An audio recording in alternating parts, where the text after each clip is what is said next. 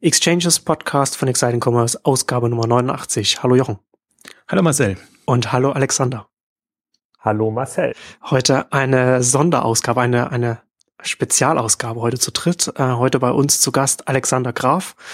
Und heute wollen wir zu dritt über Amazon sprechen. Du hast, äh, Alex, auf deinem Kassenzone-Blog in den letzten Wochen, Monaten sehr spannende Amazon-Artikel geschrieben, so ein paar Erkenntnisse, die du aus deinen Hersteller äh, Workshops ge gewonnen hast. Ähm, der, der, ich glaube, der letzte war das, ne? Amazon äh, SEO. Der war, der war auch ex extrem äh, aufschlussreich. Vielleicht kannst du äh, so grob zum, so, so die wichtigsten Erkenntnisse, die du aus den Workshops auch so ein bisschen rausgezogen hast, ähm, zusammenfassen.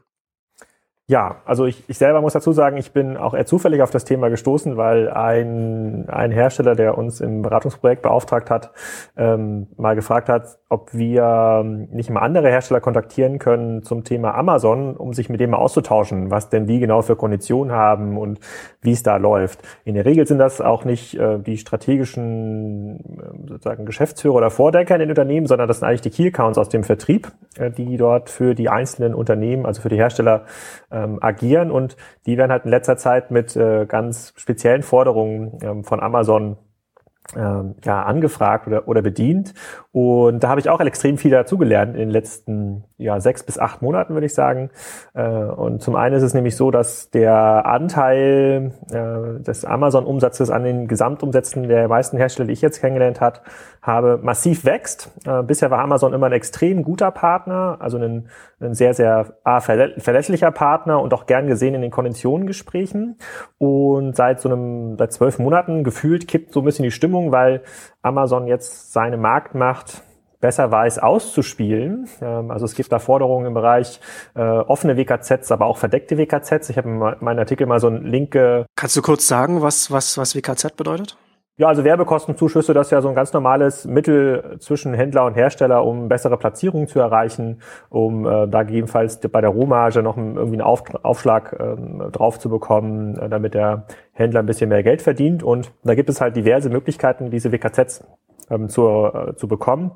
Es gibt direkte, direkte Werbung auf Amazon, die man als Hersteller buchen kann. Das ist, äh, das kann eine Teilnahme in den Newsletter sein. Das kann aber auch, das kann aber auch Bannerplatzierung sein auf Amazon. Das können, äh, das sind aber ganz oft auch Teilnahmen am Amazon Weinprogramm. Ähm, da kann man Produkte einsenden als Hersteller an eine relativ große Gruppe von Testern, muss diese Produkte auch äh, kostenlos zur Verfügung stellen und dann schreiben diese Tester Reviews für diese Produkte.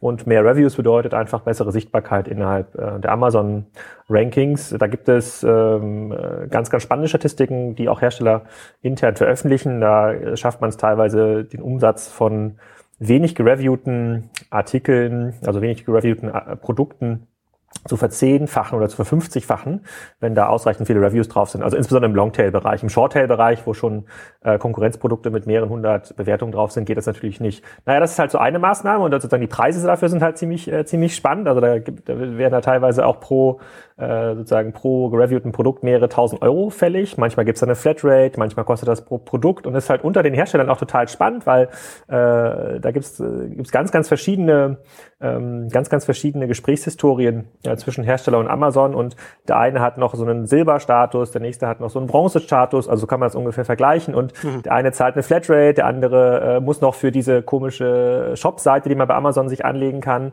äh, irgendwie noch 20.000 Euro zahlen und der nächste Hersteller sagt, was, wie kann das denn sein? Bei uns ist die schon seit zwei Jahren kostenlos. Äh, das ist extrem spannend ähm, und ähm, naja, und weitere verdeckte äh, WKZs kommen zum Beispiel über diesen Strategic Vendor Service. Das ist quasi ein Mitarbeiter, den man als Hersteller bei Amazon äh, beauftragen kann. Also das ist der, der exklusiv für diesen Hersteller arbeitet, angeblich. Richtig kontrollieren kann man das nicht. Der kostet so zwischen 150 und 200.000 Euro pro Jahr ähm, für den Hersteller und äh, der ist dann der Ansprechpartner, wenn es dann um die Koordination dieser Werbeaktion geht oder das äh, oder auch gegebenenfalls, ähm, wenn man Schwierigkeiten hat, irgendwie Produkte richtig zu verranken, äh, richtig zu äh, verlinken und zu kategorisieren, dann hilft er halt auch. Und dann haben größere Hersteller teilweise mehrere dieser internen Mitarbeiter bei Amazon. Und das hat, das war für mich so ein bisschen augenöffnend, weil das sind ja so ganz viele dieser Funktionen, die ein klassischer Händler, also so ein Otto zum Beispiel, so ein Metro, eigentlich für sich als Handelsfunktionen verstehen, also Content, äh, Veredelung ähm, und auch äh, Ansprache des Kunden. Das hat Amazon mittlerweile ziemlich clever ausgelagert äh, ähm, an die an die Zulieferer oder Lieferanten und dreht damit so ein bisschen den Markt. Also die die Hersteller sind dann äh, willkommene Lieferanten, aber kommen zunehmend in so eine Funktion, wie sie äh, die bei der bei den Lebensmittelhändlern haben. Also äh, dann steht man halt neben den Eigenmarken, die Amazon dann irgendwann produziert. Und äh, das hat dann jetzt gemündet in dem letzten Beitrag in der Diskussion, okay, was, was können eigentlich Hersteller machen? Und äh, da kam mir so ein bisschen die Erkenntnis, naja, gar nicht so viel Amazon als Plattform sehen wie Google vielleicht. Also dann kann man sozusagen das ganze Ranking optimieren. Und da habe ich auch ein paar Artikel mal verlinkt oder also ein paar Produkte bei Amazon verlinkt, bei denen das schon gut funktioniert. Und es gibt ja auch Hersteller wie Kawaii oder Anker, die nur über Amazon verkaufen und eigentlich über nichts anderes als Amazon SEO groß geworden sind und Millionen Umsätze darüber schieben und dadurch, dass das noch sehr, sehr wenige verstehen und äh, ähm, Franz Jordan, den ich dazu interviewt hatte, in dem Artikel meint, da gibt es vielleicht eine Handvoll SEO-Agenturen für Amazon in, in Deutschland. Das ist halt ein unfassbarer ähm, Hebel, den man nur noch hat, wenn man das jetzt schnell, schnell aufbaut. Und ja, das, das, das sind so, okay.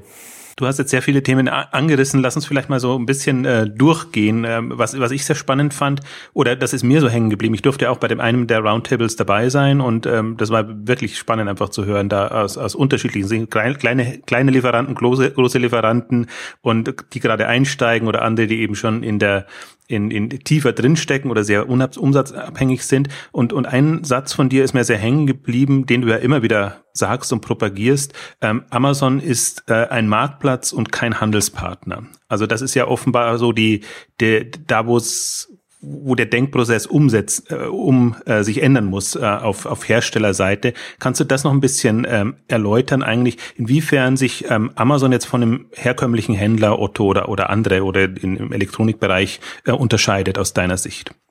Ja, also ich glaube, am direktesten ist es natürlich dadurch spürbar, dass man äh, ja oft wechselnde Ansprechpartner hat oder ein Einkäufer auf der Amazon-Seite teilweise mehrere hundert Hersteller auch betreut ähm, oder auch zumindest in einer sehr, sehr großen, sehr, sehr großen Anzahl. Da ist halt niemand, den man schnell anrufen kann äh, und sagen kann, oh, hier, hier läuft irgendwas falsch, ihr habt ihr Produkte falsch ausgezeichnet, die müsst ihr mal rausnehmen, äh, wie man das in der klassischen Fachhandelsdistribution äh, machen kann. Das heißt, diese ganzen, diese ganzen Kommunikationswege, die so ein klassischer Vertriebler oder so ein Key-Accounter Mitarbeiter eines Herstellers hat, die gibt's bei Amazon gar nicht. Und aber doch, trotzdem wird eigentlich das versucht, äh, in den Gesprächen durchzusetzen. Und man, man hofft, dass Amazon irgendwann genauso reagiert wie Metro oder Otto oder ein ganz klassischer äh, Foodhändler.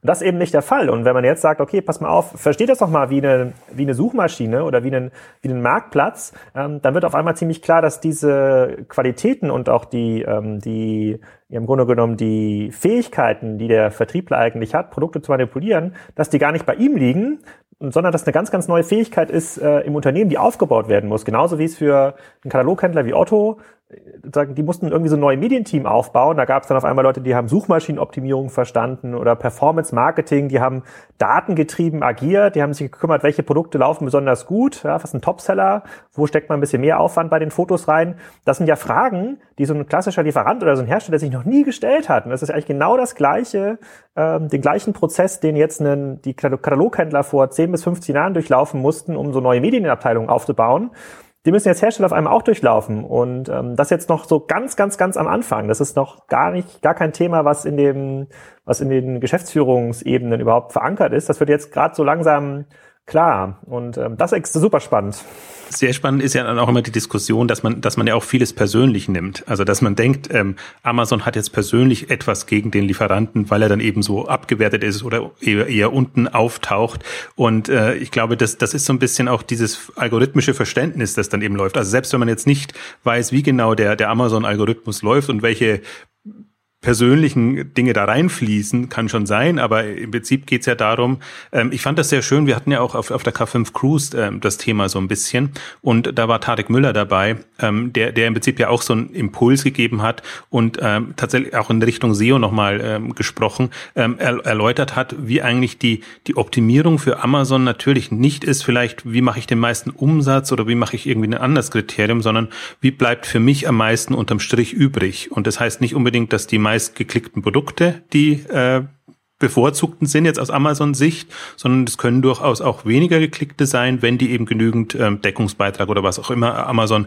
als, als Kriterium nimmt, ähm, übrig bleibt. Ähm, fand ich einen super spannenden Einwurf. Äh, also so hatte ich auch Amazon noch nicht gesehen, aber ist natürlich von der Logik her ganz klar. Also ich glaube, Google hat da ein Modell ähm, etabliert, was einfach sehr Ja, im Grunde kann man sagen, es ist sehr fair, aber es ist komplett weg von dem, was man äh, üblicherweise hat, ähm, beziehungsweise fair in Anführungszeichen, weil, weil, äh, weil im Unterschied zu, zu Google ähm, geht es natürlich wirklich darum, wo verdiene ich am meisten. Wobei ich jetzt selbst bei Google wahrscheinlich sagen würde, äh, die haben auch dahin optimiert, dass sie, dass sie am besten mit abschneiden neben der Attraktivität äh, für ja. die Kunden. Für Genau, das, das sehe ich ganz genauso und ich glaube auch dieser, dieser Schwung, dass es eben kein, oder dieser Umschwung, dass es eben kein klassischer Handelspartner ist, sondern ein Marktplatz oder eine Suchmaschine, die man optimieren muss, das halt extrem neu und diese Fähigkeiten, die sind eben noch nicht, äh, die sind eben noch nicht da und das bietet halt so ein bisschen diese, das bietet halt die Chancen und wir sind ja vielleicht so als Hintergrund in diese Gespräche sind wir jetzt zuerst eingestiegen, ähm, immer so ein bisschen von dem, mit der Frage, ähm, wird Amazon eigentlich immer größer, werden dort zunehmend mehr dieser Kistenschieber, dieser Garagenhändler aktiv, die in irgendeiner Form äh, die Preise äh, im Markt dann nach unten ziehen. Das ist immer so ein bisschen die Angst der Hersteller, die ist ja ganz klar, die ist zwar kartellrechtlich ähm, limitiert, diese Angst, also darf man quasi nicht komplett dagegen anarbeiten, aber das war, das war so die, das war so die Fragestellung. Und äh, aus der Vertriebssicht, weil natürlich der Vertriebler bei dem Hersteller, der kriegt ja von seinen klassischen Fachhändlern immer die Aufforderung, hey, sag mal, der Amazon-Preis, der ist jetzt hier 30, 40 Prozent unter dem, unter dem UVP, ähm, das ist ja gerade mal der Einkaufspreis, den ich bekomme, was soll ich denn machen? Ich kann deine Produkte gar nicht mehr listen oder ich muss die jetzt auch günstig bei Amazon einstellen. Und aus dieser, aus dieser Diskussion hat sich so entwickelt, naja, das, das ist gar nicht lösbar. Also solange man so eine extrem verteilte Distributionslogistik hat, also mit Großhändlern arbeitet und mit hunderten Handel, äh, Handelspartnern, die teilweise auch äh, der ein oder andere Rot- oder Graumarktware äh, aus, aus dem Ausland, das ist gar kein lösbares Problem. Also es wird immer einen Wettbewerb in der Buybox geben. Und daraus ist dann die Diskussion entstanden, okay, was dann? Also was kann man eigentlich, äh, was, was, was kann man eigentlich tun? Und in diesen, äh, ich glaube, im letzten Workshop, als bei dem in Hamburg, bei dem du auch dabei warst, ähm, war dann so ein bisschen die These, naja, eigentlich muss man exklusive Produkte entwickeln mit der bestehenden Marke, die man nur selber bei Amazon verkauft oder im eigenen Shop, das ist eigentlich vollkommen egal, oder muss Zweitmarken entwickeln, die außerhalb dieser, äh, dieser klassischen Distributionslogik sind, aber Amazon zu verteufeln, äh, nur weil diese Marktplatzmethode oder diese Marktplatzmethodik dazu führt, dass die Preise im Markt äh, ähm, sinken, das reicht ja nicht aus. Das ist quasi, das ist nicht lösbar. Und das ist vor allem nicht lösbar für den Key-Count, der die Ware ähm, an Amazon verkaufen muss und der sich vielleicht noch streiten muss mit anderen internen Key-Accounts aus dem Ausland, ähm, die die Ware an Amazon zu etwas günstigeren Preisen verkaufen. Und dann gibt's noch die Wechselkursproblematik jetzt mit der Schweiz und gut, das ist jetzt kein Amazon-Lager mit UK und mit den USA. Dann importiert Amazon auf einmal äh, die Ware. Das sieht, sieht man auch ganz oft bei den ähm, sozusagen bei der Verfügbarkeit von, äh, von Produkten, wenn da irgendwie steht fünf bis 14 Tage, dann ist das oft auch ein Hinweis dafür, dass Amazon das aus anderen Lägern importiert und eben nicht aus seinem Stammlager, weil das, weil das Wechselkurs äh, bereinigt einfach extrem viel Sinn macht für Amazon. Und das sind ja Probleme, wie soll das denn normaler Key-Counter lösen? Und ähm, daraus entstehen dann extrem spannende Diskussionen und oft, ähm, äh, oft auch sehr, sozusagen sehr sehr krasse, sehr krasse Aussagen, die dann als Management herangetragen werden. Und ähm, die, also ich glaube, Amazon SEO ist da nur äh, tatsächlich diese Spitze vom Eisberg, die da aus dem, aus dem, aus dem Wasser ragt. Aber was mich halt daran besonders reizt, ich bin ja selber in dieser Szene so ein bisschen aufgewachsen, als dann 2000 2003 oder 2002 war das, glaube ich, jetzt Google AdWords ähm, in den Markt gekommen ist, da fing ja diese ganzen SEM-Arbitrage-Modelle an. Und das war ja insbesondere in Hamburg, äh, das war die Zeit, als äh, ganz, ganz viele junge Wilde, äh, die heute ja auch in E-Commerce-Führungsfunktionen sitzen, eigentlich an der Google-Universität, wie es Tarek immer gesagt hat, ausgebildet wurden. Und jetzt gibt's gerade auf einmal wieder so ein Momentum. Jetzt ist auf einmal gerade wieder so eine Zeit, wo es einen gigantischen, dominierenden Marktplatz gibt, mit dem Abstand größten Wachstumspotenzial und dem größten absoluten Umsatz. Und da ist genau das gleiche, ähm, da ist genau das gleiche Spiel möglich. Und ähm, das macht irgendwie, also das, das lässt mich da zurückfallen, diese Zeiten von vor 12, 13 Jahren, als, als, als man das Gefühl hatte, man konnte am Rechner einfach mit ein bisschen, mit ein paar Klicks Geld verdienen. Das ist natürlich nicht mehr ganz so äh, heute, aber das, äh, das Potenzial ist dasselbe. Aber die Position jetzt zwischen den, zwischen den Herstellern oder den, den Marktplatzteilnehmern und Amazon ist ja heute schon, also zum einen, zum einen hast du recht, dass du, wir, wir sind heute in einer, in, in einer Situation, in der dieses äh, SEO, diese Optimierung auf, auf die Amazon-Suche hin, auf den Marktplatz hin, extrem viel Potenzial bringt. Aber gleichzeitig sehe ich sehr viel mehr äh, Spannungsfelder im, im, im, Zusammenspiel. Ne? Also wenn wir jetzt, wenn wir jetzt irgendwie äh, auf Google schauen vor, vor über zehn Jahren, dann war das eine reine Suchmaschine, also letzten Endes eine reine Plattform, die noch gar nicht irgendwie große, große äh, äh, Interessenskonflikte hatte, so wie sie, so wie es heute ist. Ne? Da gab es noch kein Gmail, da gab es kein Google Maps, da gab es dann noch keine, keine anderen, äh, kein, kein YouTube, das, das, das sie besitzt haben. Ähm, aber wenn wir heute, wenn wir heute Amazon anschauen, dann hat Amazon schon seine Eigenmarken ist auch als eigener Händler dann äh, tätig. Und da gibt's ja jetzt schon, das ist ja schon auch äh, interessant, wie sich das jetzt auch mittelfristig äh, entwickeln wird, oder? Ja, absolut. Also ich die äh, und da verändert sich auch die Sichtweise. Ich habe äh, gestern in einem äh, war ich bei, äh, bei einem relativ großen Hersteller in der Geschäftsführung und da wurde diskutiert über einen Vortrag von einem ehemaligen Bosch-Vorstand, der gesagt hat: Na ja, hier guck mal, auf der einen Seite da ist die Bohrmaschine, auf der anderen Seite ist die Wand und irgendwann später das Loch und was dazwischen passiert, das ist mir eigentlich egal. Und äh, weil sozusagen am Ende des Tages muss ja eine Bosch-Bohrmaschine verkauft werden und ähm, das ist scheinbar nicht mehr so und das bricht jetzt so, äh, so, so ein bisschen auf und ich glaube Eigenmarken oder das, ich glaube, das ist ja das naheliegendste, genauso wie für Google vertikale Suchmaschinen das naheliegendste war und damit äh, Ideale oder irgendwelchen Flugsuchen ein bisschen das Wasser abgräbt, ist, glaube ich, für einen, ist in der Vertikalisierungskette das Thema Eigenmarken für Amazon äh, sehr, sehr naheliegend. Und es gibt ja in diesem, äh, diesem Low, Low-Tech-Bereich HDMI-Kabel und andere Produkte, ähm, das ja, sind ja die Such, Suchergebnisse Listen, genauso wie die Suchergebnisse bei Google. Das sind komplett Amazon-Produkte. Also versucht man HDMI-Kabel zu kaufen bei Amazon und äh, versucht man nicht das HDMI, äh, das äh, Amazon Basics Kabel als das äh, Beste für dich ähm, herauszufiltern. Das ist sofort verfügbar. Das hat mehrere tausend fünf Sterne Bewertungen. Ja, das ist äh, meistens ist es im Fast Track Modus verfügbar. Also das sind diese diese Produkte im Prime Programm, äh, wo dann steht, wenn du bis ähm, 16 Uhr bestellst, dann ist das morgen 12 Uhr bei dir. Und ähm, das geht ja weiter. In den USA hat experimentiert Amazon ja schon mit ganz ganz anderen Eigenmarken ähm, wie Pinson, ich glaube für Bettwäsche und, und anderer Kram sozusagen, den sie da noch irgendwie produzieren. Es ist noch nicht gut. Also sind sie, glaube ich, genauso experimentell unterwegs, wie, äh, wie es einen, sozusagen Rewe oder Edeka mit ihren Produkten mal waren. Ne, ich weiß nicht, wer sich noch an die Ja-Produkte erinnert. Äh, ja, Ausrufezeichen. Und das ist ja viel professioneller geworden. Ne? Sozusagen, also bei dem, bei dem, bei dem im Rewe, da sind so viele spannende Eigenmarken drin, die aussehen wie richtig wertige Marken, die lernen ja auch dazu. Und das, das lernt Amazon gerade. Und es spricht überhaupt nichts dagegen, dass bei äh, Low-Involvement-Produkten und da ist halt so ein bisschen die Frage, wo man die Grenze zieht. Ist es die Bohrmaschine oder ist es die Pfanne? Ist, die, ist das eine Marke oder reicht es da eigentlich aus, irgendeine so ein, Amazon-Produkt zu nehmen? Das steht außer Frage, dass Amazon in den Bereichen, äh, wenn sich das aus der Kapitalopportunität anbietet, ähm, dass sie da Eigenmarken entwickeln und das dann oben in ihre Ergebnisse äh, positionieren. Da kann ein Hersteller nur hoffen, dass er genug Geld hat, um sich dann äh, den bezahlten Suchergebnisplatz ganz oben in der Amazon-Liste zu kaufen. Da, also sozusagen, das ist nicht die Frage, ob das passiert. Ist nur die Frage, wann das passiert. Und ich glaube, diese, in dieser Deutlichkeit ähm, wird das für die meisten Akteure am Markt jetzt erst klar. Also der ehemalige Bosch-Vorstand, vielleicht ist auch noch ein aktiver Vorstand, ähm, ich glaube, der wird diese Meinung irgendwann revidieren müssen. Und in diesen Workshops äh, mit äh, zu, zum Thema Amazon-Handel nehmen ja auch viele große Hersteller teil, also auch Hersteller, ähm, ich glaube Bosch war jetzt noch nicht dabei, deswegen können wir sagen, dass äh, sozusagen Hersteller wie Bosch, ja, ist unproblematisch, ähm, aber auch die, die, die mehrere Milliarden Euro Umsatz verwalten und äh, teilweise ja schon im neunstelligen Umsatzbereich bei Amazon sind, auch, auch bei denen sind die Jahresgespräche, äh, die Konditionverhandlungen mit Amazon die sind ziemlich klar, wer da auf der, wer da den längeren, wer im längeren Hebel sitzt. Und ähm, ich glaube, in dieser Deutlichkeit ist das jetzt in den, in den letzten Monaten erst für viele, für viele klar geworden. Du hast aber, ich meine, das, das ist jetzt so die Situation beschrieben. Ähm, die, die Frage ist ja, wie komme ich da raus? Oder ich bin ja interessanterweise über das, das Thema, oder ich komme ja immer über diese Abhängigkeit. Also erst hat man die Google-Falle, dann haben wir jetzt die Amazon-Falle und jetzt äh, so, so geht es ja immer weiter, wenn sich ein, ein führender Player ähm, durchsetzt. Ähm, du ich, hast ich, hoffe, ich, ich, hoffe, ich hoffe ja noch, dass äh, bald viele Unternehmen in der Spriker-Falle sind, aber man weiß es nicht. das, ja, schönes, schönes Ziel.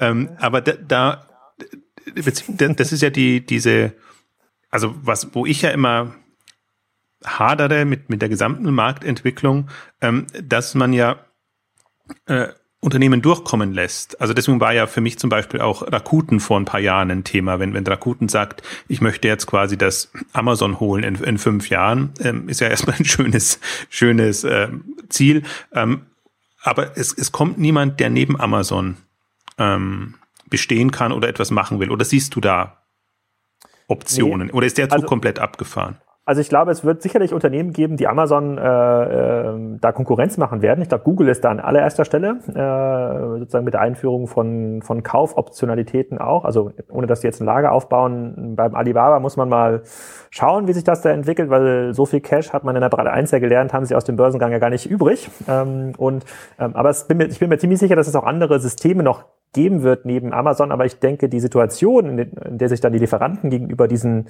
ähm, gegen Alternativen auch zu Amazon befinden, die wird nicht besser. Also ich glaube, es kann durchaus sein, dass es ein neues Google gibt oder ein neues Amazon, aber die äh, sozusagen die Falle hat nur einen anderen Namen. Die Situation verändert sich dadurch nicht. Und wenn man das einmal akzeptiert hat und weiß, okay, es wird ein oder vielleicht auch zwei, drei dominante ähm, ähm, Marktplätze geben online, ähm, dann lassen sich natürlich auch viel, viel klarer Optionen strukturieren. Und diese, äh, ich kann mich noch erinnern an ähnliche Workshops vor ein bis zwei Jahren. Und da gab es immer noch so ein bisschen die Hoffnung, dass es äh, auch, auch so Pure Player neben Amazon schaffen, in ihren Kategorien ähm, dominante Positionen zu erreichen. Das kann so ein Spring Lane sein für, äh, für Kochgeschirr. Ähm, da war natürlich die Idee, dass das Mediamarkt in irgendeiner Form zu signifikanten ähm, äh, Niveaus schafft. Da sind sie auch, glaube ich, einen ganz guten Weg. Die Frage ist, wie haltbar die sind. Aber jeder hofft, dass es da neben Amazon noch andere gibt, äh, damit man das in den Verhandlungen auch anführen kann oder gegebenenfalls auch umschiften kann. Und das ist jetzt, also diese Hoffnung zerschlägt sich gerade so ein bisschen, weil Amazon so stark wächst, also im Wesentlichen, also mit großem Abstand eigentlich das äh, gesamte Marktwachstum ähm, auch erklärt, das Marktmomentum in Deutschland erklärt und äh, fairerweise mehr als äh, zwei bis drei Jahre oder fünf Jahre in die Zukunft schauen, da sollte gar kein Hersteller sich überlegen, okay, Amazon ist da, die werden größer, die werden immer dominanter, vielleicht gibt es irgendwann einen Wettbewerber, der auch äh, Amazon mal was das Wasser abgräbt. Wie setze ich mich in dieser neuen Marktsituation mit meinen Produkten und meiner Distributionsstrategie äh, an die richtige Stelle? Also jetzt zu hoffen, bringt ja nichts. Also es kann durchaus sein, dass äh, Amazon vom Markt verschwinden, aber der, sozusagen Hoffnung ist ja keine das kann, das kann ja keine operative Variante sein, in die man sich begibt. Einige sind, glaube ich, gerade jetzt in, äh, in dieser Situation, aber was, ich meine, kann, das kann man offen ja machen. Ist, offen ist das neue Strategiedenken, habe ich im Online-Bereich ohnehin das Gefühl. Da wird sehr viel gehofft in jeglicher ja. Richtung, dass was vorbeigeht ja. und, ja. und wieder verschwindet. Das heißt, da, deine Empfehlung wäre jetzt, ja, du hast ja gesagt, momentan sind wir auf Vertriebsebene da, die müssen sich damit rumschlagen. Wir sind aber noch nicht auf, auf ähm, ja, Entscheider- oder Geschäftsführerebene, wo man sagt, man geht das Thema strategisch an. Und wobei dann tatsächlich die Herausforderung wäre, äh, wie gehe ich strategisch an? Weil es ist wirklich, äh, ist ja eher die Frage, ähm, wie langsam begege, begegne, äh, begebe ich mich in eine Abhängigkeit. Ähm, also siehst du Möglichkeiten, wie man eine vergleichsweise starke Position gegenüber Amazon bekommen kann? Ja, also ich ich, ich glaube schon. Ich glaube, ich glaube, es gibt, man muss so ein bisschen unterscheiden, der, die Hersteller, zumindest die ich kenne und mit die ich kennengelernt habe, das sind ja oft sehr äh, Unternehmen mit langer Historie. Heißt äh, im Detail, dass sie Strukturen haben, denen man jetzt nicht dieses Amazon SEO aufzwingen kann. Also bis jetzt, äh, bis da, die meisten haben noch nicht mal ein PIM-System.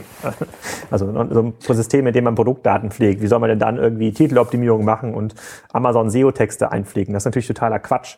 Ähm, ich glaube, wenn, solange, wenn die Hersteller das einmal verstehen, dass sie da irgendwie schneller werden müssen, ihre Stammorganisation, so wie auch eine Otto-Gruppe schneller werden musste mit, äh, mit Otto.de, wie schnell sie da geworden sind, das steht auf einem anderen Blatt, aber ähm, auf jeden Fall wissen sie, dass sie schneller werden müssen. Ich glaube, sozusagen die Lieferanten haben eigentlich nur Chancen, indem sie alternative äh, Produktstrategien entwickeln. Also entweder kann jetzt, nehmen wir mal das Thema Bosch, entwickelt, ähm, äh, entwickelt Produkte, äh, die nur Bosch exklusiv vertreibt, also nicht mehr über den Großhandel, nicht mehr über ähm, Fachmärkte, wo, wo sie die Online-Kontrolle haben, also im Grunde genommen Online-Marken ähm, damit man aus dieser, damit man aus, äh, aus, der, aus den klassischen strategischen Fallen rauskommen kann. Ähm, da kann man nämlich ganz anders optimieren. Ich habe jetzt, äh, es, es gibt so ein paar Hersteller, die ich kennengelernt habe, die öffnen ihren Online-Shop auch mit Ware, die sie nur selber vertreiben und dann aber zu einem Preispunkt, der 30, 40 Prozent niedriger ist als der UVP alternativer Ware, die sie ähm, an ihren Handel vertreiben. Das, das ist dann Ware, die gibt's so vergleichbar gar nicht im Handel. Also da sozusagen entzieht man sich so ein bisschen der Vergleichbarkeit. Das ist eine Möglichkeit. Und eine zweite Möglichkeit, die ich momentan viel attraktiver finde, finde, ist es, eine zweite Marke zu schaffen und sich ein Beispiel daran zu nehmen, was ähm, Jörg Kunrad mit Kawaii gemacht hat oder mit oder was Anker, äh, diese Akkuhersteller, gerade machen. Das sind Marken, die nur über Amazon entstanden sind und ähm, das kann man ja auch machen. Also wenn man Hersteller ist, der schon Produktionskapazitäten hat, äh, der ungefähr weiß, wie man äh, sozusagen wie man Produkte ähm, auch labeln kann, wie man die wie man die das, äh, sozusagen die Qualität kontrolliert, dann würde ich diese Kapazitäten nutzen, um eine äh, zweite Marke zu schaffen und Marken verändern sich da gerade, gerade ein bisschen in ihrer Wertigkeit. Der klassische ähm, Herstellerforscher hat ja gelernt, eine Marke ist ähm, eine Marke ist das Asset überhaupt. Das ist quasi das, was äh, kaum kaputtbar ist, so wie Banken und äh, Staaten. Das haben die ja auch gelernt in den äh, sozusagen vor vor 20 Jahren an der Uni. Das hat sich so ein bisschen widerlegt. Ich glaube, eine Marke ähm, kann man in so einem System wie Amazon oder auch einem System wie Google kann man ganz anders schaffen. Und dadurch, dass ja Kunden ihre Treue auch zu den Händlern verloren haben, bin ich ziemlich fest davon überzeugt, dass sie ihre Treue zu Marken auch ein Stückchen verlieren und das ist eigentlich das Potenzial für neue Marken. Also für neue Marken, die sich entweder Nischen schaffen, ob man kann zum Beispiel sich überlegen, ähm, wie ist eigentlich so eine Marke wie GoPro entstanden oder wie ist so eine Marke wie Zoom entstanden? Das ist der äh, das Aufnahmegerät, mit dem ich hier gerade aufnehme und wer entscheidet eigentlich, was morgen gekauft wird und wenn tatsächlich ich glaube, in der ACTA-Studie ist es, die du auch verlinkt hast, wenn tatsächlich so viele, äh, so viele Kunden online einkaufen und das und die und die Kauffrequenz so hoch ist in den äh, in den spannenden Kohorten, dazu gehöre ich glaube ich auch, dann ist doch, also dann beeinflussen doch die Suchergebnisse bei Google und Amazon. Also wer steht eigentlich vorne, wenn ich zu einem bestimmten Problem ähm, eine Suchanfrage stelle, zum Beispiel Diktiergerät für Podcasts, dann bestimmt doch Amazon irgendwann, wer eigentlich das gute Produkt ist. Dann entscheidet, dann entscheidet die Suchmaschine, was für mich relevant ist und damit entstehen, damit entsteht die Marke. Und dieses Teure, was Marken früher ausgemacht hat, dass man extrem breit distribuiert sein musste, dass man am besten auch, wenn man eine Premium-Marke werden will, neben anderen bestehenden Premium-Marken, Premium-Marken gelistet sein musste. Das sind ja teure physische Prozesse, wo ganz viele Personen miteinander sprechen mussten. Und das hat Marken so beständig und wertvoll gemacht. In der, in einer Amazon SEO-Welt oder in einer Google-Welt hat sich, glaube ich, dieses, ähm, sozusagen, ich glaube, hat sich, glaube ich, diese Strategie so ein bisschen zerschlagen. Also eine zweite Markenstrategie oder eine Exklusivproduktstrategie, und das können auch Produkte sein, wenn direkt über Amazon handelt.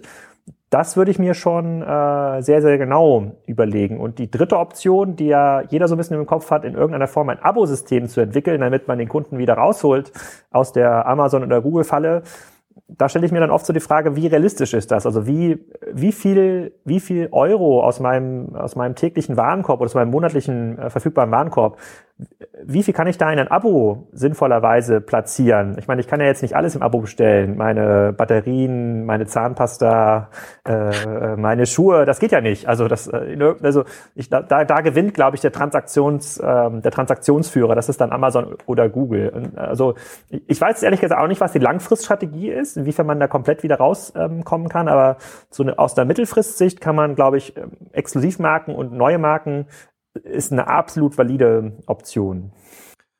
Vor allem, weil man ja, äh, wenn man, wenn man mit, mit eigenen Marken, mit Exklusivmarken arbeitet, dann auch die Möglichkeit hat, selbst wenn man über Amazon verkauft, auch die Sichtbarkeit über andere Kanäle zu schaffen, ob das jetzt, ob das jetzt ein YouTube ist oder ob das eine, eine Facebook-Page ist oder, oder, oder ein Blog oder, oder wie auch, was auch immer dann noch an Kanälen kommt, oder? Also das letztendlich es, es, es macht ja dann schon noch einen Unterschied, ob man dann jetzt als, als ein Amazon äh, äh, Händler Schrägstrich Hersteller, der nur darüber stattfindet, ob man dann zu 100 Prozent von der Amazon-Suche abhängig ist oder ja. oder nur in Anführungszeichen zu 80 oder 70 Prozent, ja. beziehungsweise die Suche selbst halt dann darüber beeinflussen kann, indem man die Marke dann sichtbar machen kann und das finde ich auch gar nicht schlimm. Ich meine, da ist nun mal der Kunde, der ist ja in irgendeiner Form mal dran gebunden, genau. kauft da, kauft da ein, dann muss man es ja. halt nutzen. Und das, nehmen wir mal das Bosch-Beispiel, äh, weil wir denen noch keine Geschäftsbeziehung führen.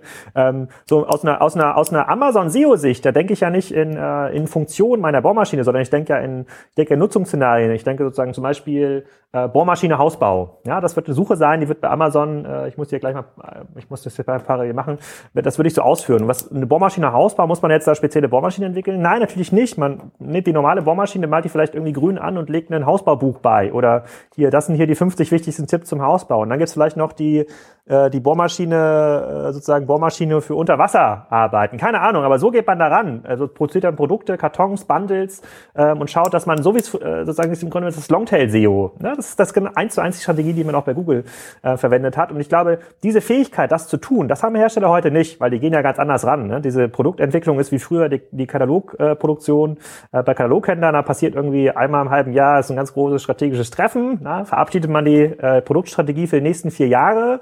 Äh, dann werden Kataloge und Bilder in Auftrag gegeben und irgendwann äh, äh, sieht das, hat man das dann mal in einem nicht existenten PIM-System. Das geht natürlich online nicht. Das geht mit, äh, äh, das geht im Amazon-Umfeld gar nicht. Da muss man, muss man sich Strukturen schaffen, dass Leute sagen, okay, guck mal, hier ist eine Opportunität. Es wird ganz, ganz viel nach Unterwasserbohrmaschinen gesucht. Ist ein relativ virtuelles Beispiel, würde ich mal behaupten. Aber Unterwasserbohrmaschinen, komm, da setzen wir einfach mal ein Produkt ein, gucken, was jemand kauft. Und wenn es jemand kauft, hey, dann, dann drucken wir uns halt den Unterwasserbohrmaschinenkarton und, und schicken den. Und ich glaube, also diese Herangehensweise, das hat ja, das, ich glaube, dieses, ich glaube, die, was für mich ein bisschen erfreulich ist, weil das hatte ich in den letzten, da habe ich in den letzten zwei, drei Jahren oft vor der Situation gestanden, dass man gar nicht so weiß, was kann man eigentlich tun. Aber mittlerweile wird für mich ein bisschen klarer, was kann man eigentlich tun, also was kann man morgen tun.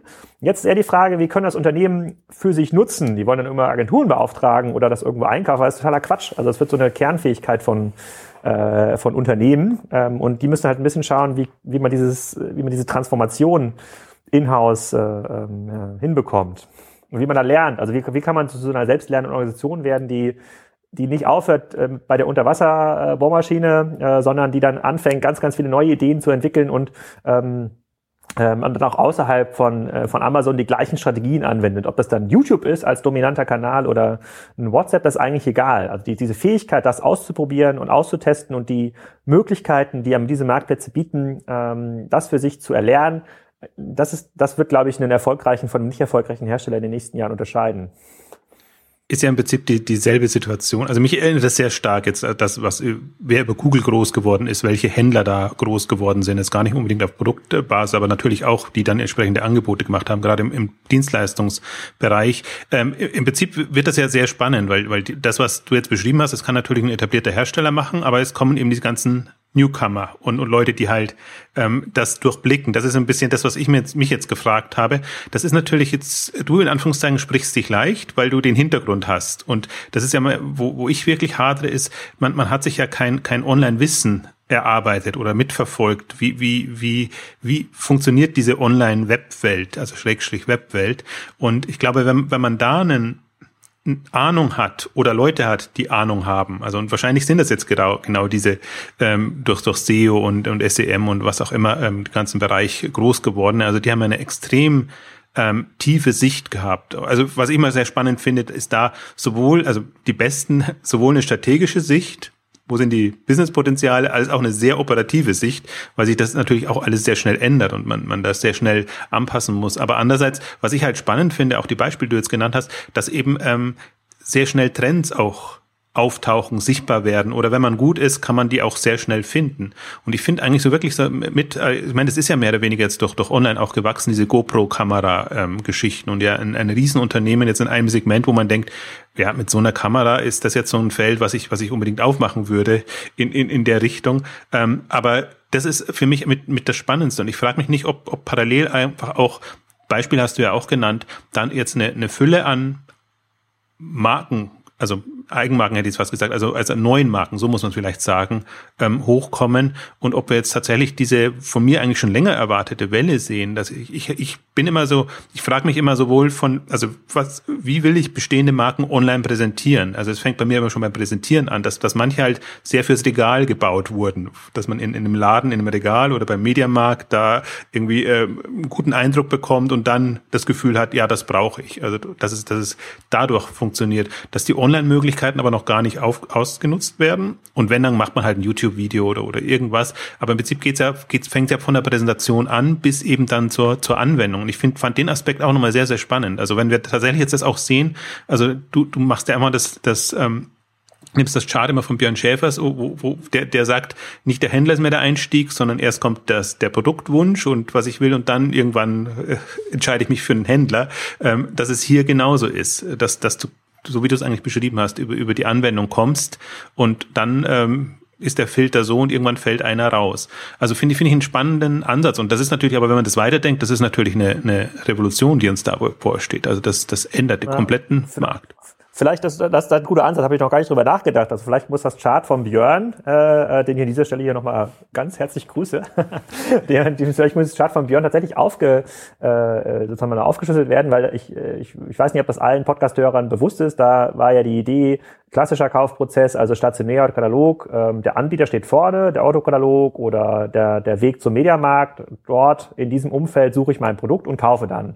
Im E-Commerce-Umfeld war es immer so, dass man sucht sich erst sein Produkt aus, also die Samsung-Kamera oder den, äh, den äh, keine Ahnung, irgendeinen, irgendeinen Pullover oder eine Hose, die man irgendwie braucht. Und dann geht man dann äh, zu seinem Händler der Wahl, getrieben durch die, äh, durch die Suchmaske, also durch günstiger.de oder durch google.de oder auch bei der Suche durch Amazon. Also der das Preis beste Preis-Leistungsverhältnis gerade für mein Produkt anbietet. Und vielleicht bricht das sogar nochmal auf, weil bisher immer die Hoffnung war der Markenhersteller, dass, naja, wenn es um das Produkt geht, kann es mir egal sein, wie es verkauft wird, aber vielleicht ist ja gerade Anwendungs, ähm, sozusagen wird, vielleicht trennt sich quasi nochmal der Anwendungszweck und die Marke nochmal auf. Also ich suche im Grunde genommen erst nach meinem sozusagen besten Anwendungsszenario, also es können auch, ähm, äh, das muss nicht an eine bestimmte Marke gekoppelt sein und ähm, dann löst sich so ein bisschen dieses, die, äh, dieses Marken, diese Markenrolle auf. Das kann, das kann ich mir total gut vorstellen, weil ähm, was ja eine Marke bisher in der Offline-Welt versprochen hat, also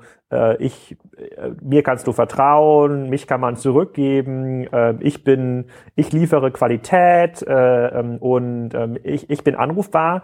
Das ersetzen ja zum Teil die Suchmaschinen, so wie den Amazon, durch Kundenbewertungen zum Beispiel oder auch durch eine Lieferfähigkeit oder durch Servicefaktoren. Das ehrlich gesagt, der Aspekt, den habe ich mir noch gar nicht so, darüber habe ich mir noch nicht so Gedanken gemacht, aber fairerweise ist es bei so Kabeln, wie so ähm, äh, sozusagen diese Amazon Base Produkte, ist es ja schon so. Ne? Also ich brauche dann vielleicht für viele Produkte gar nicht mehr ähm, die Marke als Sicherheit, sondern im Grunde genommen nur noch eine Art Filter, ob das für mein Anwendungs Anwendungsszenario das beste Produkt ist. Und wenn ich, je weiter ich drüber nachdenke, desto, desto sinnvoller ist das eigentlich, weil ich brauche wahrscheinlich gar nicht die Bosch-Bohrmaschine als Privatanwender, äh, weil ich meine, ich bohre irgendwie nur fünfmal im Jahr ein Loch in die Wand und da reicht nun mal ähm, eine ganz, ganz normale Bohrmaschine zur Hälfte des Preises. Also das, was ich da mit der Marke mitkaufe, ähm, äh, das, das brauche ich gar nicht, äh, sondern schütze mich eigentlich durch gute Filtermechanismen.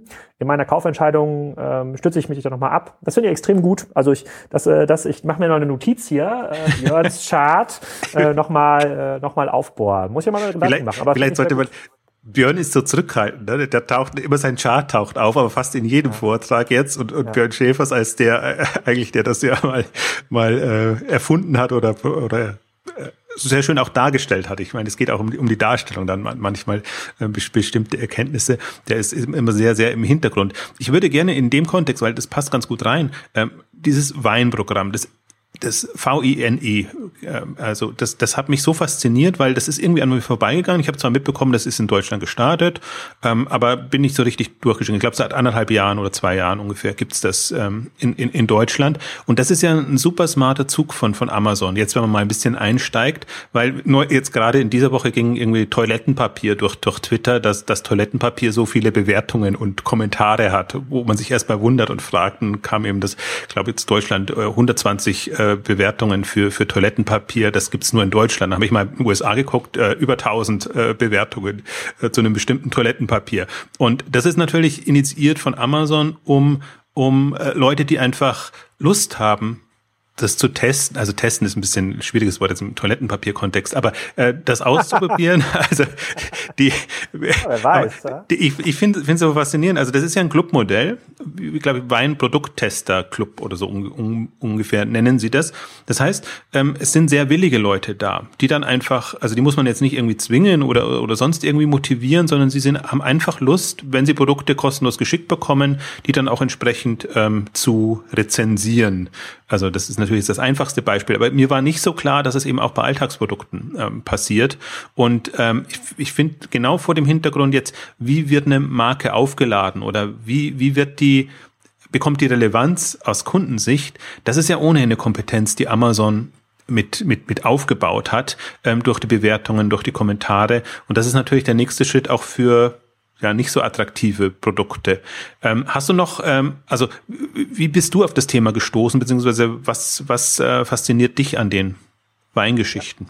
Ja, also erstmal, also äh, klar, ich bin auch in diese Workshops drauf gestoßen und mich hat am, äh, ich fand am krassesten, wie teuer das Teil ist. Also je nachdem, was für einen, äh, was für ein Level man bei Amazon als Hersteller erreicht hat, geht's ja von irgendwie Bronze bis Platinum, also jetzt ein bisschen über, überspitzt gesagt, ähm, sind bestimmte, eine bestimmte Anzahl von Weinbewertungen enthalten. Und das ist ja, also ich, also, für mich ist das im Grunde genommen eine Art institutionalisiertes äh, äh Backlink-Programm. Äh, Bei Google, das wäre so, als würde Google anbieten, komm, äh, wir haben hier nochmal 20 Webseiten, äh, da kannst du nochmal deine Seite vorstellen und vielleicht verlinken die dich dann, aber du musst für jede Website 1000 Euro zahlen. Und das, das ja im Grunde genommen, kann ich natürlich auch versuchen, selber mir diese Bewertungen zu, äh, zu erkaufen oder die zu forcieren. Und das, ähm, das, machen, das machen das ein oder andere Unternehmen ja auch sehr öffentlich. In dem Beitrag von Kassenzone hat auch ein äh, Kommentator so einen, eine Aufforderung, äh, so eine E-Mail, die an ihn geschickt wurde, ähm, verlinkt und dann stand dann drin, okay, öffnen Sie äh, diesen Link, bewerten Sie das Produkt, schreiben Sie den Firmennamen in das Produkt und dann schicken Sie ähm, die Bewertung eins zu eins an diese E-Mail hier zurück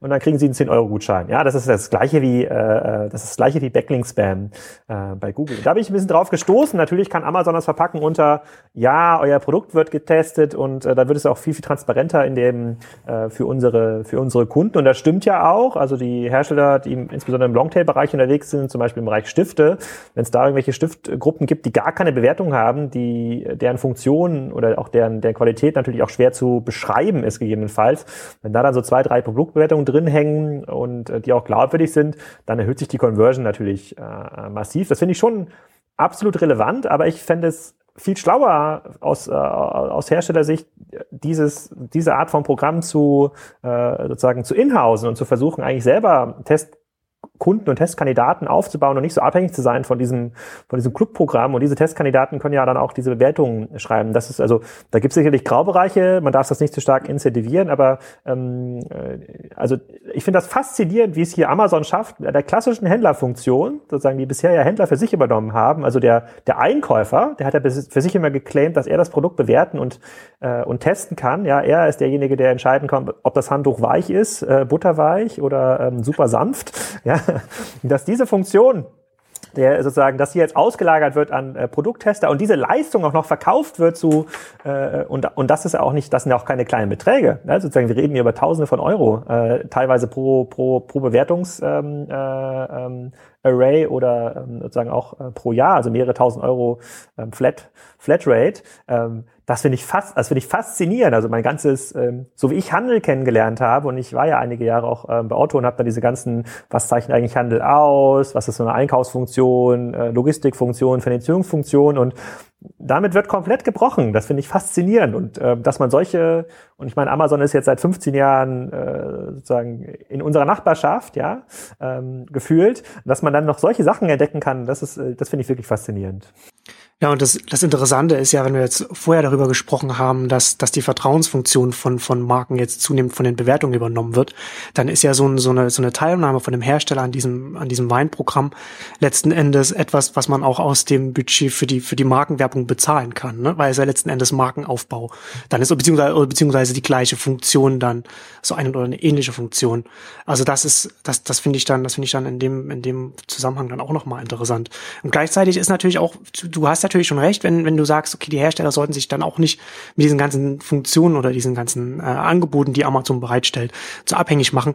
Aber dann weiß man natürlich wieder auch nicht im nächsten Schritt, ob dann Amazon nicht die bei der bei der Bewertung in der in der Suche dann die die äh, Bewertungen, die sie dann über Wein bekommen, dann vielleicht nicht anders ranken als als Bewertungen, wenn sie feststellen, dass die von vielleicht auch aus, aus, aus dem Herstellerprogramm kommen, ne? so wie halt Google auch in, in, in einem in einem Spannungsfeld mit den ganzen äh, SEO-Angeboten ja. dann liegt, ne? weil weil ja hier wie ob das dann tatsächlich so ist, dass die Bewertungen dann äh, ehrlich sind oder nicht, aber Amazon behauptet ja zumindest für sich und versucht das natürlich auch, äh, steht ja hier dann auch, äh, wird von Weinmitgliedern erwartet, dass sie positive Rezensionen haben. Nein, soll ehrlich sein und so weiter. Und Amazon hat zumindest hier mehr Kontrolle über die Bewertungen als die, die dann vielleicht von einem Herstellerprogramm kommen, wo sie sagen können, okay, dann. Ne? Also und, und, und man, man weiß halt von außen auch gar nicht. Ja ich finde, genau an dieser Stelle muss man es genau, also es, ich, natürlich hat man jetzt noch äh, Möglichkeiten, das Ganze zu, zu beeinflussen. Und ich würde ja heute schon von Amazon, ich glaube, man ist ja irgendwie Certified Wine Member oder ich glaube irgendwie Certified Tester steht ja auch an den Kommentaren da dran, wenn das ein Weinkommentar genau, war. Ja.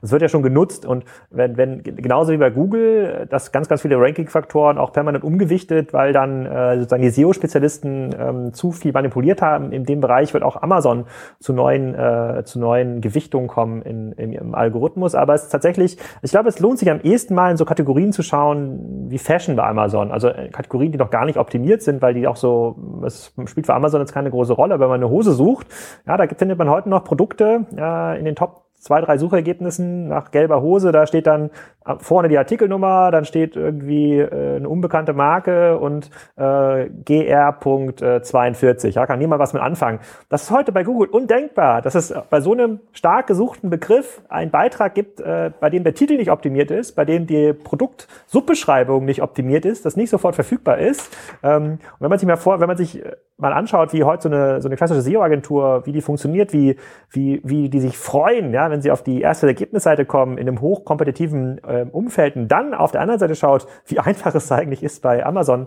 äh, gerankt zu werden. Abgesehen davon ist Amazon bei Google wahrscheinlich äh, auf Platz eins nach dem Suchbegriff gelbe Hose.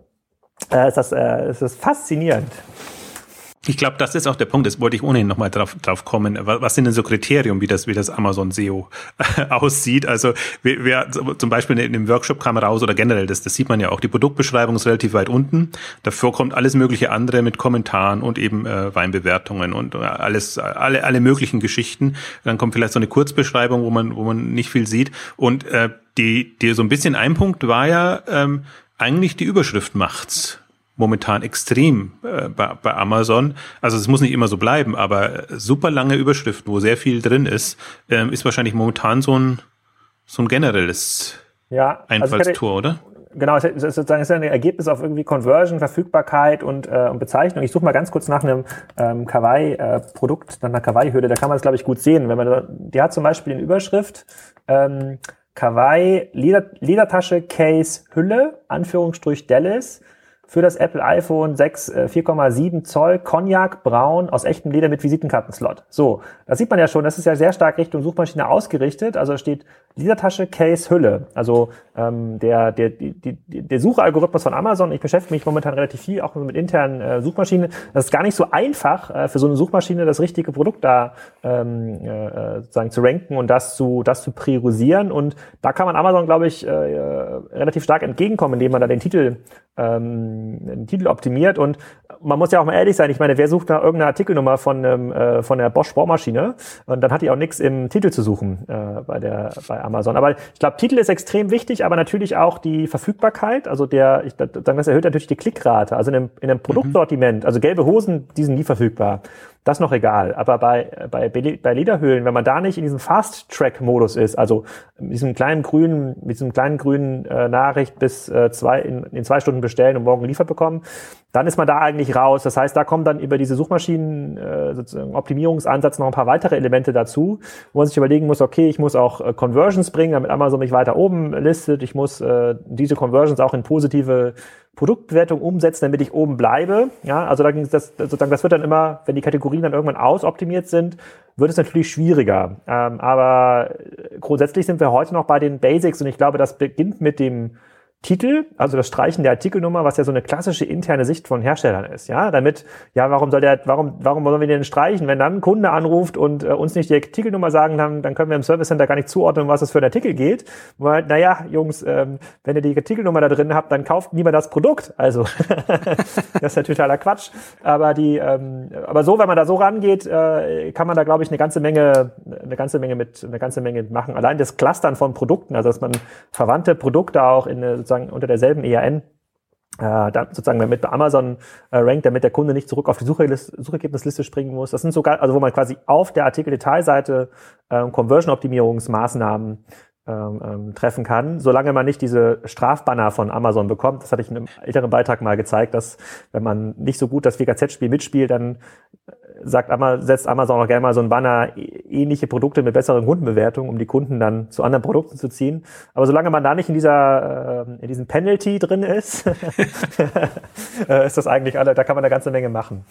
Aber man sieht, man sieht schon, ne, das lässt sich eins zu eins übertragen. Ja, man kann ja. sich so richtig vorstellen, jetzt kommt so eine Goldgräberstimmung dann und dann wird das Ganze, also wird Amazon optimiert äh, bis zum geht ja. nicht mehr, was natürlich auch nochmal für Amazon ein qualitativer Sprung ist. Und du hast es schon beschrieben, dadurch, dass sie, dass sie eben, also bestimmte Kriterien hat der Hersteller in der Hand, aber viel hat eben auch Amazon in der Hand und das kann das ganz ganz gut koppeln. Also da ist, da ist Amazon wahrscheinlich noch noch äh, stärker als als ein Google oder oder andere, ähm, wobei Google auch äh, eher, so so von sich aus so Einflussfaktoren jetzt wie Schnell, Schnelligkeit der Ladezeit oder andere Geschichten. Es sind jetzt keine Kern Kern Google, aber sind schon äh, in Anführungszeichen Kriterien, die man halt nach Gusto definiert. Mal ist das eine relevant, mal, mal ist das andere.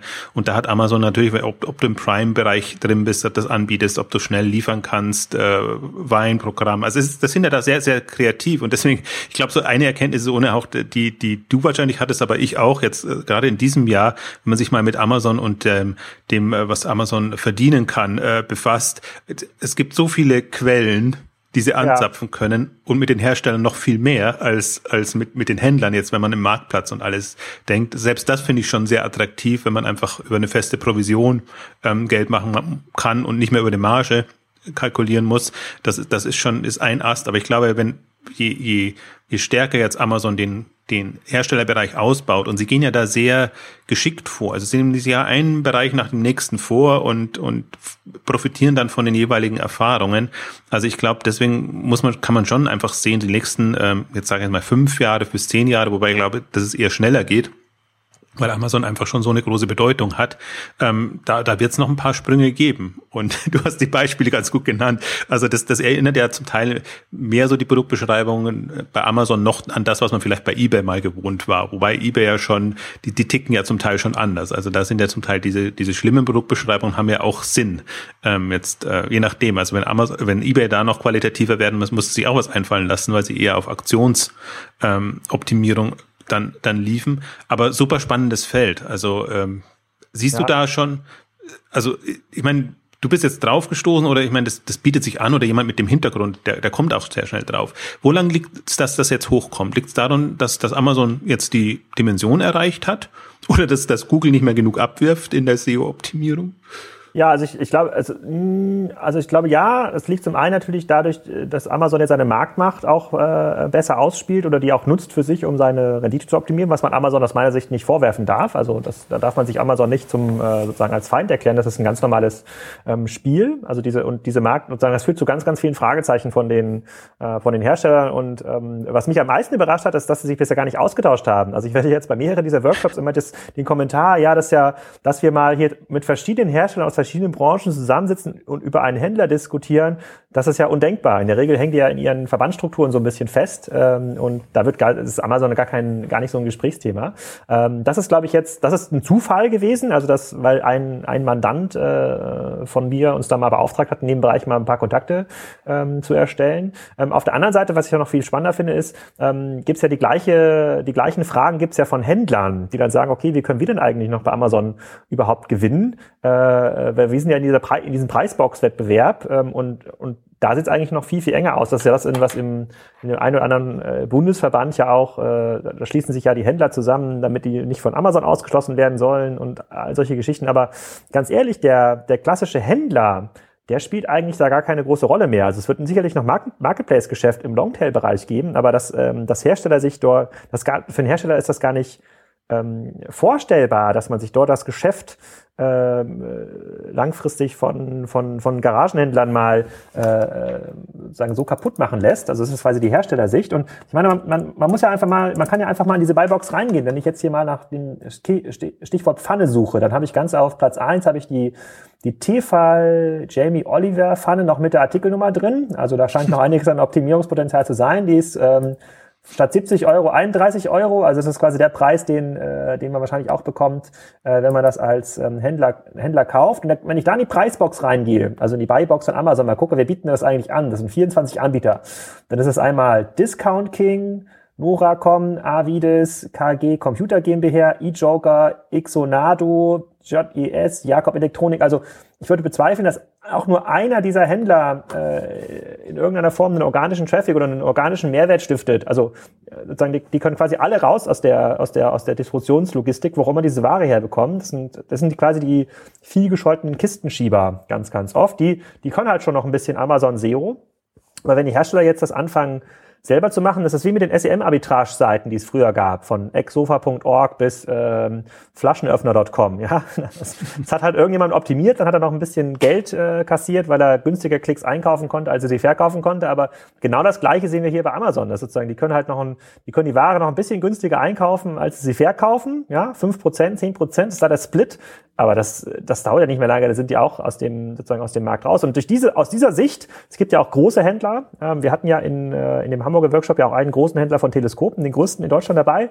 Der macht sich natürlich auch Gedanken, wo geht da die Reise hin? Und dessen Antwort ist, er muss Eigenmarken entwickeln. Also er muss selber Marken entwickeln, die er bei Amazon listet und exklusiv vertreibt. Und er kann noch so ein bisschen von dem Arbitragegeschäft leben. Er hat gar kein, er hat gar kein Interesse, in den Preiswettbewerb einzusteigen bei Amazon. Äh, das, das bringt ihm selber gar nichts. Das bringt ihm ja unglaubwürdig, das macht ihn ja unglaubwürdig äh, zu den größeren Herstellern. Ähm, aber sozusagen der kleine der kleine klassische Händler, der heute noch auf eBay und Amazon ein bisschen Geld verdient mit, äh, mit dem klassischen Handelsgeschäft, also in irgendwo in irgendeiner Weise Ware besorgen, lagern, äh, verpacken und verkaufen, ich glaube, der scheidet in dieser Art des Wettbewerbs ähm, zukünftig aus. Und da sehe ich jetzt auch, also ich wüsste auch nicht, welche sinnvolle Funktion er für irgendeine Partei im Markt, also für den Endkunden, für den Marktplatz oder für den Hersteller, welche er da übernehmen kann. Und ähm, das ist halt sozusagen aus dieser Ecke, das äh, finde ich auch mal ganz interessant, deswegen war ich auf dem Plenty Markets Kongress auch in der letzten Woche, ähm, das finde ich mal ganz interessant, da gibt es ja ganz, ganz viele von denen auch, die aus dieser Ecke mal gestartet sind, die daherkommen, äh, mal zu hören, wo da gerade die Reise hingeht und es ist eigentlich bei allen ist das, das Thema Eigenmarke oder Import von, äh, von China-Ware umlabeln, ähm, weil die, der klassische Preiswettbewerb eigentlich für niemanden zu gewinnen ist. Und insbesondere, wenn Amazon diese Produkte dann auch selber listet, äh, kann Amazon sie immer günstiger anbieten, weil Amazon spart sich ja die 15% Marktplatzgebühr. Ja. und, äh, und das ist klar, wer am Ende des Tages gewinnt. Aber da, das sind so zwei, drei Entwicklungen, die, glaube ich, durch die gesamte Marktmacht, die Amazon mittlerweile hat, die da mittlerweile so aufpoppen, äh, wo sie einfach ganz, ganz viel an die Stirn fassen und fragen, okay, das, was ich die letzten fünf bis zehn Jahre gemacht habe, das ist wahrscheinlich morgen weg. Was mache ich eigentlich? Was mache ich übermorgen? Ähm, für, faszinierend ist für mich ja dann doch immer. Also manchmal habe ich ja in Frustphasen denke ich mir, ähm, meine Güte, ähm, wer, wer, wer kommt dann da irgendwie mit, mit Lösungen oder mit Ideen? Aber wenn man dann einfach mal sieht, dass es auch Händler gibt und, und Anbieter, die sehr smart damit umgehen und die einfach versuchen, ähm, da, da strategisch zu agieren und jetzt nicht sich so aus einer, aus einer Not von heute auf morgen in irgendwas rein einlassen, sondern wo man schon das Gefühl hat, ähm, man, man kann Gegenstrategien entwickeln. Ich meine, das ist alles nicht einfach. Wir bewegen uns jetzt da schon auf einem gewissen Niveau, äh, wo man im Prinzip ähm, A, das Verständnis haben muss, aber ich glaube halt auch die, die also wir haben jetzt, fand ich ganz interessant, weil in, normalerweise würde, würde so ein Gespräch immer in Richtung Kanäle irgendwann gehen und laufen. Wir haben jetzt überhaupt nicht über Kanäle, Vertriebskanäle und alles Mögliche äh, gesprochen. Und ich glaube, das ist auch genau das, das, was immer im Weg steht. Man denkt sehr in, in Kanalrichtungen und was da an sich Neues auftut. Äh, aber im Prinzip von, von der Strategie her muss man genauso denken, was, was ist meine Marke und äh, wie kann ich neue Marken entwickeln? Was müssen die haben? Kam jetzt eigentlich auch ganz gut raus. Jetzt lass uns noch zum Abschluss so ein bisschen äh, einen kleinen Werbeblock machen, weil du hast es ja schon angedeutet und äh, ihr habt das jetzt DCD-Net genannt, äh, Digital Commerce ja. Day Net, glaube ich. würde, mal. Kann, kann, ich noch zwei Minuten zum Thema Multichannel reden? Hast du ja gerade so an, angesprochen. Ähm, Wenn du das in zwei Minuten schaffst. Ja, ja, weil das ist nämlich, das habe ich, das kommt in diesen Workshops auch immer so ein bisschen äh, oder auch in vielen Kundenprojekten kommt das immer zum Tragen. Man muss dann dann, um aus Amazon rauszukommen, halt muss man Multichannel machen. Da muss man auch stationäre Geschäfte öffnen, in irgendeiner Form den, den Kunden binden. Und ich finde, da ist extrem Augen öffnen. Das ist ja ganz viele und ich glaube äh, mit Planet, Planet Sports, auch ein paar anderen kann man das auch sehen. Es gibt da so ganz viele, die es jetzt versucht haben. Also wo es junge, agile Teams gab, die mit sehr, sehr guten Voraussetzungen eigentlich diesen Markt gestartet sind, um sich eine Kundenbasis zu schaffen. Und äh, die haben es eigentlich nicht geschafft. Also die haben es nicht geschafft, den Kunden über Kanäle hinweg zu binden. Und wenn man das, wenn einem das mal klar geworden ist, dass das komplett separier, komplett separierbare Kanäle sind, also der Kunde kauft einfach online anders als stationär, ähm, dann kommt man so ein bisschen aus der Multichannel-Denkfalle raus, bei der man sich immer hofft, okay, wenn ich einen Online-Shop habe und einen stationären Laden und noch eine, eine Telefonnummer, die man nicht anrufen kann, dann gewinne ich die Kunden zurück. das ist nicht der Fall. Das kann man halt extrem gut beweisen, indem man sich die Multi-Channel-Konzept oder die, äh, die Versuch, Multi-Channel-Versuche der letzten zwei, drei Jahre mal anschaut von extrem guten Teams aus meiner Sicht auch, die alle so ein bisschen gefloppt sind. Aber jetzt, jetzt können wir das, jetzt können wir, jetzt können wir den Werbeblock machen. Ja. Also ist natürlich genau mein, mein Punkt auch immer. Aber ähm, jetzt sag mal, wie, wie ihr zu den äh, DCD-Net gekommen seid oder was, was das ähm, jetzt verkörpert, weil dafür wollt ihr ja genau den Austausch fördern, so wie ich das verstanden habe. Genau, wir haben ja im letzten Jahr, äh, letzten April haben wir ja zum ersten Mal unseren, unsere kleine Commerce-Konferenz in Hamburg veranstaltet mit 200 Mitgliedern. Also wir machen im Vorbild auch deiner K5-Konferenz, ein großer moderierter Austausch eigentlich und nur Praxisleute auf der Bühne oder diesen Jahr sind es auch nur Praxisleute Leute am 30.04. Und so in der Vorbereitung der Konferenz ist uns aufgefallen, na ja, jetzt kommen die einmal zusammen im Jahr, äh, reden, treffen sich mal kurz, aber die ganzen spannenden Gespräche, ähm, die finden ja eigentlich im Nachgang statt und ähm, die und dann auch nur innerhalb dieser einzelnen Verbandsstrukturen. Was kann man eigentlich tun, damit man themenbezogen, Amazon ist jetzt ein Thema, mobile Strategie ist ein anderes Thema, ähm, Apps-Entwicklung ist ein, ist ein weiteres Thema. Also da gibt es ganz, ganz viele Themen, um die, um die man sich treffen kann.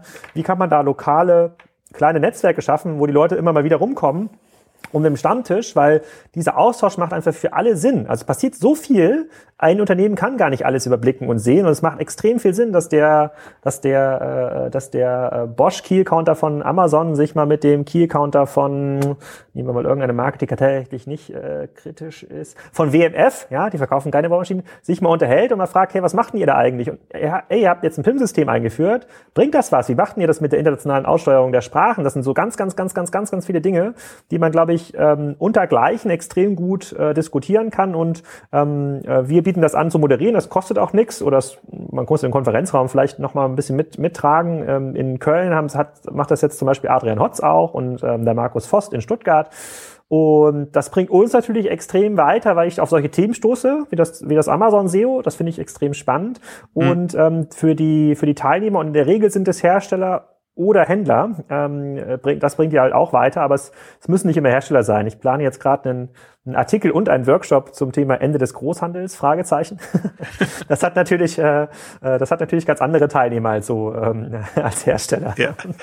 Das ist ja auch so das Blogger-Schicksal, ne? dass man so aus, aus einer Insiderbrille dann auf, auf Themen stößt und dann auch durch, durch eben genau solche, solche Kontakte und Netzwerke das klappt. Das freut mich sehr, dass es das bei euch klappt, weil ich habe jetzt durch, durch, speziell durch diesen Amazon-Workshop ähm, oder Roundtable würde ich es eigentlich eher nennen, ähm, einfach festgestellt, dass das ist wirklich gut. Also das, das ist schwierig zu leisten und man fragt sich auch mal, wer, wer ist in so einer Rolle, dass er, dass er das auch leisten kann, weil das darf keine, also darf nicht zu, zu explizit sein, sondern es muss einfach auch diese, diese Offenheit ähm, da sein. Und das hat mich, also das hat mich so erinnert an die, an die frühen auch Exciting Commerce Workshops, wo wir das mit Startups und etablierte Unternehmen versucht haben äh, zusammenzubringen. Das war immer extrem befruchtend, weil es halt komplett unterschiedliche Sichten sind. Und wenn sich alle so ein bisschen öffnen, äh, geht da schon was. Und wir haben ja viele Punkte jetzt angerissen, jetzt auch speziell aus, aus, aus so einem Workshop.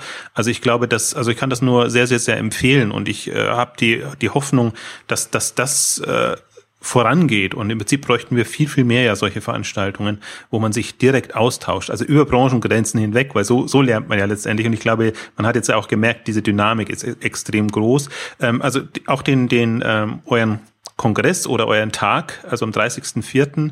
Ähm, glaubt, das hat jetzt so ein bisschen auch den Drall bekommen ähm, Richtung Händler, äh, nicht, nicht, nicht Richtung Händler, sondern Herstellermarken, weil man einfach auch sieht, da, ähm, da tut sich sehr, sehr viel und wir wollen natürlich auch auf der K5 ähm, dieses Thema forcieren. Wollten wir schon immer, aber ich wollte eben keinen, äh, wie bediene ich alle Kanäle, äh, Strang machen auf, auf einer K5-Konferenz, ja. weil darum geht's eigentlich nicht, sondern immer Wachstumsstrategie-Themen. Ähm, also auch da werden wir versuchen, das so umzusetzen, dass man eben auch von der Markenbildung bis hin im Prinzip zur Herangehensweise einfach sieht, ähm, das hat schon, also gar nichts, ich bin ja kein Freund von Drohszenarien, also nicht in Drohszenarien-Richtung, sondern in Chancenpotenzial-Richtung, weil ich finde, man, man, sieht ja genau, du hast auch die Beispiele so genannt, entweder die etablierten machen es oder neue machen es. Und das finde ich total faszinierend, wenn, wenn Marken bei Amazon entstehen, wo man einfach denkt, das ist so hochkompetitiv, da, da, wer tut sich sowas an? Ja. Aber wirklich so mit diesen einfachen Produkten, Handyhüllen und, und alles. Ähm, also ist, ist, sind da echt Möglichkeiten da und ich bin mal sehr gespannt, wie das Thema ausgeht. Ja, also wie es ausgeht, da bin ich auch sehr gespannt. Dass da was passiert, das ist, glaube ich, klar. ja, genau, davon, gehe ich jetzt aber. Ich meine, deswegen, das, da empfehlen wir auch nochmal kassenzone.de, äh, also müsste eh jeder haben. Ich meine, es, es gibt so wenige ähm, Strategieblogs und du bist ja auch immer sehr schön ausschweifend, hätte ich jetzt fast gesagt, sehr detailliert in deinen Ausführungen, was es äh, für, für, für so einfach zum Lesen sehr, sehr spannend macht. Äh, ich habe immer hohen Respekt, dass du so lange Beiträge schreiben kannst, weil das ist ja wirklich äh, Aufwand. Aber du bist ja drinnen in den Themen und ich finde es einfach immer sehr schön, wenn das parallel einfach auch ähm, nachlesbar läuft und du schaffst es ja auch, die, die Leute zu Diskussionen äh, anzuregen.